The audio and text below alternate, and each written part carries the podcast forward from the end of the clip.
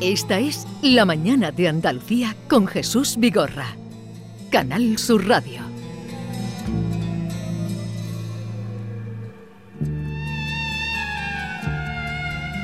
Y como cada jueves, la excepción de la semana pasada por lo que nos pilló, esta guerra que cumple hoy su octavo día, Vamos a la cita con Javier Pérez Campos, Yolanda. Mira, Jesús, de todas las historias que nos cuenta Javier Pérez Campos, a las que siempre presto muchísima atención, siempre me causan un cierto respeto, pero la de hoy me sobrecoge sobremanera, porque desde que la he conocido me ha puesto los vellos de punta.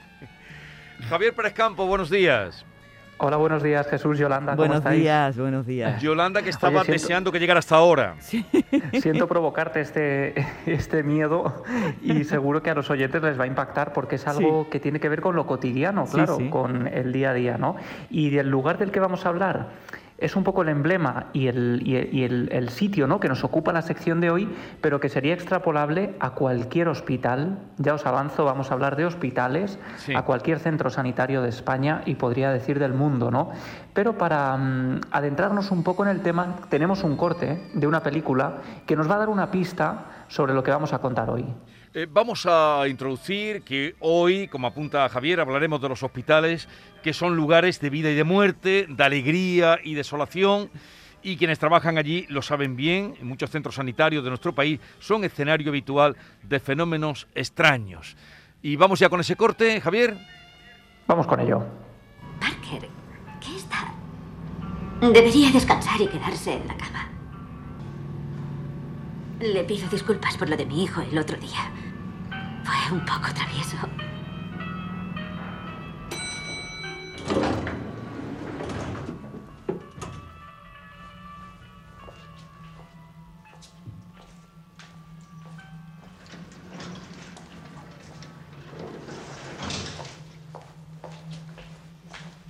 Oye, Hillary, ¿qué hace el paciente de la 104 paseándose por ahí? ¿A qué te refieres? El paciente de la UCI, Parker Green. ¿A qué te refieres con paseándose? Acabo de bajar en el ascensor con él. Debería estar en cama con el monitor. Un momento, Lorraine. Ese paciente murió ayer por la mañana. ¿Qué? Se tiró por la ventana. Bueno, vaya arranque sí, sí. para hablar del hospital de Valme en concreto. Claro, fíjate, además lo tiene todo porque la película es Insidious 2, donde hay un fragmento que tiene que ver con esa aparición de hospital en un ascensor. Y resulta que muchos trabajadores del Hospital de Valme en Sevilla, ya centramos, ubicamos el escenario que nos ocupa en esta sección, eh, han tenido encuentros con este tipo de figuras y especialmente en uno de los ascensores del hospital. Eh, el Hospital de Valme que presta atención a unas 400.000 personas que rinde homenaje con su nombre a la Virgen de Valme, que tiene una historia maravillosa em, y que fue inaugurado en 1982 por Manuel Núñez, entonces ministro de Sanidad, em, ya al poco de abrir, es decir, es uno de esos sitios donde al poco de abrir sus puertas se empiezan a registrar este tipo de encuentros. Y fijaos qué interesante, Jesús, Yolanda y todos los oyentes, em, normalmente cuando hablamos aquí de apariciones, de fantasmas, suelen ser apariciones un poco vagas, un poco difusas, a veces que parecen sombras, em, pero desde luego lo que no imaginamos es que tengan nombre y apellidos. Bueno, pues en el Hospital de Valme, en Sevilla, tenemos apariciones con nombre y apellidos. Todo empieza, uno de los primeros testimonios recogidos a finales de los años 80 es el de una mujer que va a dar a luz, que mm, rápidamente la sacan de la habitación, la dejan junto a un ascensor para llevarla a la zona de paritorios, em, empieza a acelerarse el proceso de dilatación, la mujer en estado cada vez eh, un poco más grave, digamos, empieza a dar a luz y lo que sucede es que aparece por allí un médico alto de un aspecto muy peculiar, la mujer es capaz de ver en la placa que lleva en el bolsillo de la, de la, de la ropa ¿no? sanitaria que él tiene, de su bata, el nombre López de la Manzanera, lo distingue clarísimamente, este hombre la tranquiliza, la ayuda a empezar a respirar mm, poco a poco y es entonces cuando aparecen ya, este hombre se marcha, hace un poco su cometido ¿no? de tranquilizar a esta mujer y prepararla para el parto, aparecen ya los sanitarios y los médicos que se la llevan rápidamente a paritorio y es entonces cuando, después de dar a luz, esta testigo empieza a preguntar por López de la Manzanera, que es un médico al que ella ha visto, que le ha ayudado, que le ha transmitido muchísima calma, muchísima paz y todos los médicos se quedan sobrecogidos. Hay unas miradas incómodas, se miran unos a otros, no es la primera vez que alguien dice haber sido atendido por López de la Manzanera pero lo que ocurre es que es absolutamente imposible, porque Rafael López de la Manzanera, ese mismo médico, había muerto un año antes en un accidente de tráfico. Su coche, em, esquivando em, otro vehículo que venía en sentido contrario, cae al río Guadalquivir y este hombre muere al instante. Hay fotografías incluso del accidente em, y lo sobrecogedor es que muchos testigos todavía hoy afirman haber visto a este hombre en esa zona de paritorios eh, ayudando a las mujeres que están a punto de dar a luz. Intuyo que sería un ginecólogo, ¿no? Eh, este doctor. Exacto, exacto. Además, eh, fíjate, es un hombre al que se le tenía mucho cariño en el hospital. No sé si habrá gente que nos esté escuchando actualmente desde el hospital de Valme, em, algún sanitario, algún celador. Toda esa gente que en el fondo, si lo piensas, Jesús, es gente que, se desvive por los demás, ¿no? Es gente imprescindible en su labor, gente que hace más todavía de lo que se le pide y, gente que está acostumbrada a, ser ángeles de la guarda, ¿no? En vida, de los que por una circunstancia o por otra necesitamos asistencia médica.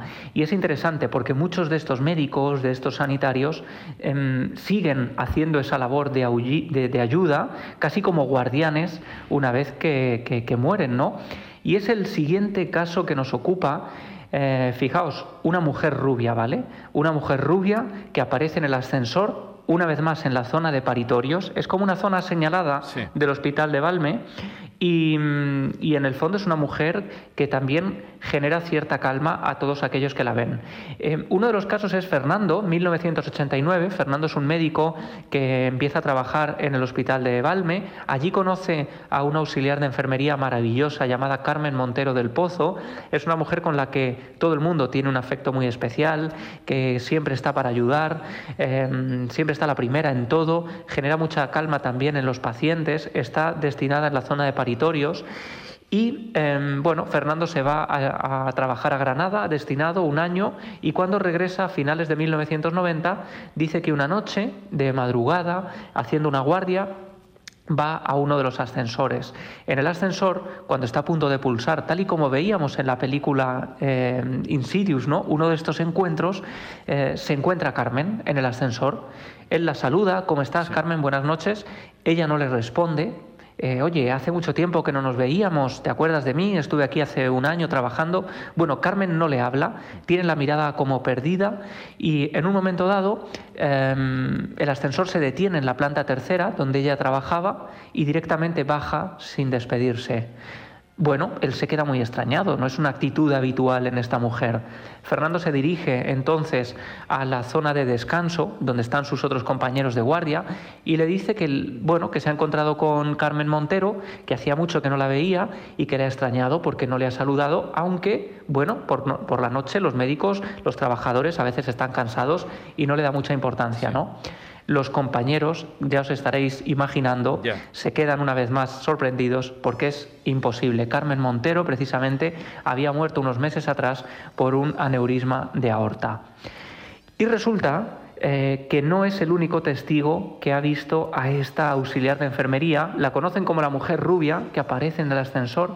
Em, otra de las testigos, mucho más recientes, es Esperanza Crespo, una celadora que cuenta como una noche a las 3 de la madrugada, cuando está bajando a la zona de urgencias, ella está trabajando allí, rápidamente una camilla con una mujer embarazada que está dando a luz, Esperanza la traslada con gran velocidad al ascensor, sube a la zona de maternidad, deja allí a la, a la paciente y cuando vuelve al ascensor, como digo, 3 de la mañana, cuando están a punto de cerrarse las puertas, aparece una mujer rubia.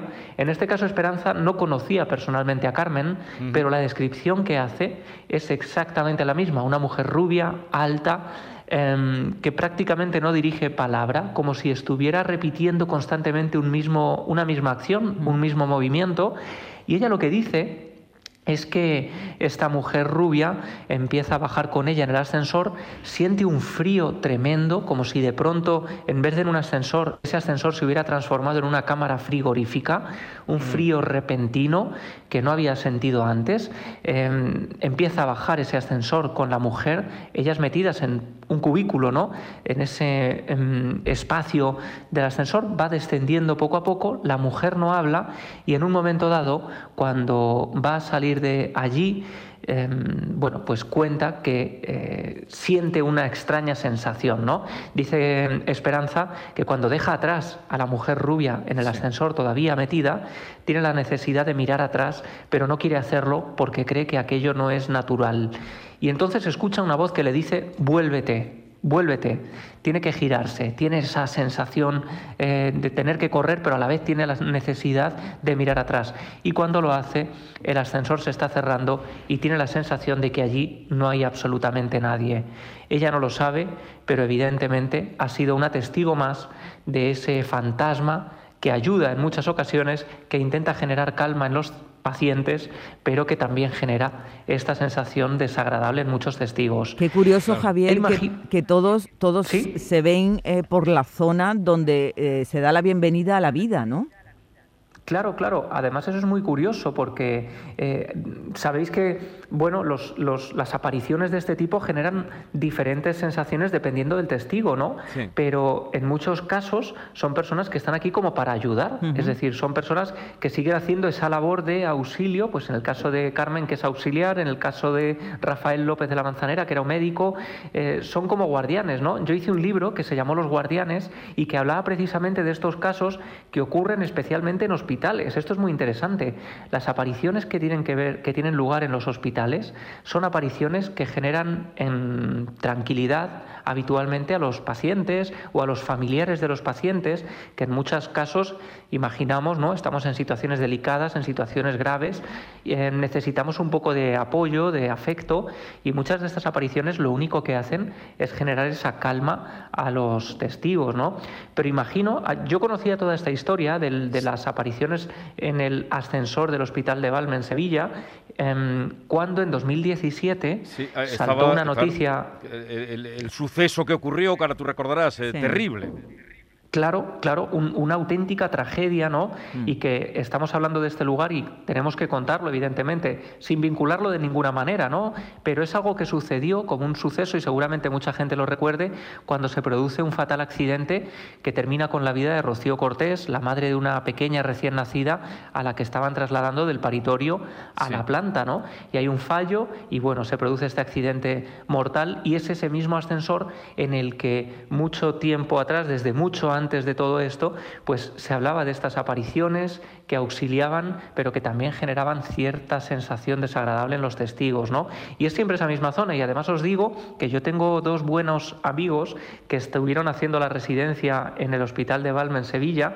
Cuando empezaron a trabajar allí, yo ya les advertí, les dije, oye, que sepáis que allí se cuenta esta historia, ¿no? Esta, esta mm, aparición. Y evidentemente ellos preguntaron cuando empezaron a trabajar allí y me confirmaron que todavía, pues hace tres años era esto, pues que todavía se hablaba de esta mujer rubia del ascensor del Balme, ¿no?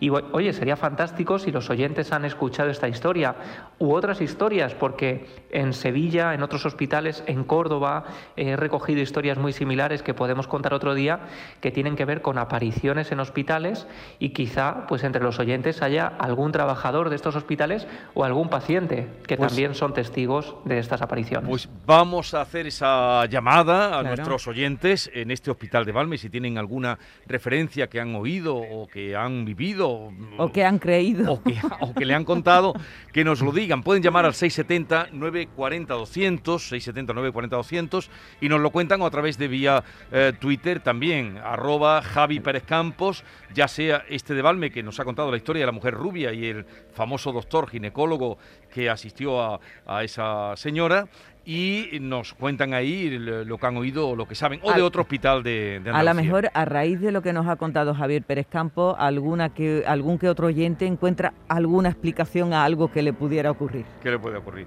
Eh, Seguro, fíjate, hicimos algo así, chicos, muy, muy de este estilo, ¿no?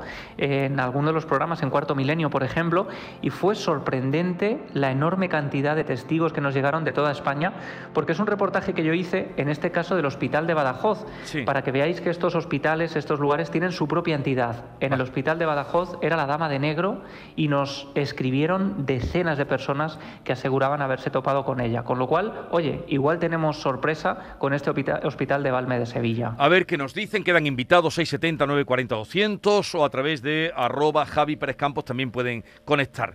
Eh, Javier, un abrazo, como siempre nos dejas eh, así con esa con el misterio, con el misterio. Sí, sí. un, abrazo. Un beso, Recorrer estos lugares con vosotros. Un abrazo, amigos.